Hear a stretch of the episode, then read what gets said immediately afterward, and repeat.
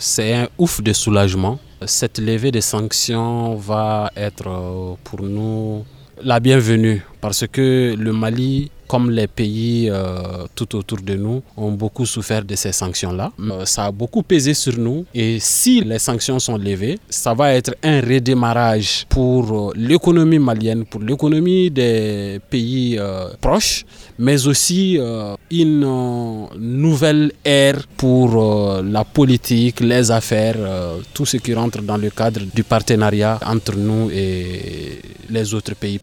D'abord, euh, on se réjouit parce que c'est quelque chose euh, auquel on s'attendait depuis. Et combien de temps euh, nous attendons également la levée de cette sanction. Nous ne pouvons pas ignorer également les conséquences qu'il a engendrées pour le Mali tout entier et également ici à Tombouctou où nous vivons, vit de beaucoup d'aspects.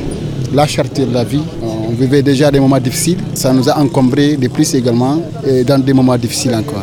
D'un côté, il y a la population malienne qui souffrait beaucoup. Vraiment, moi, je suis très, très ravi et très content que ces sanctions puissent se lever. Tombouctou, par rapport à l'embargo, on ne peut pas dire qu'on a senti.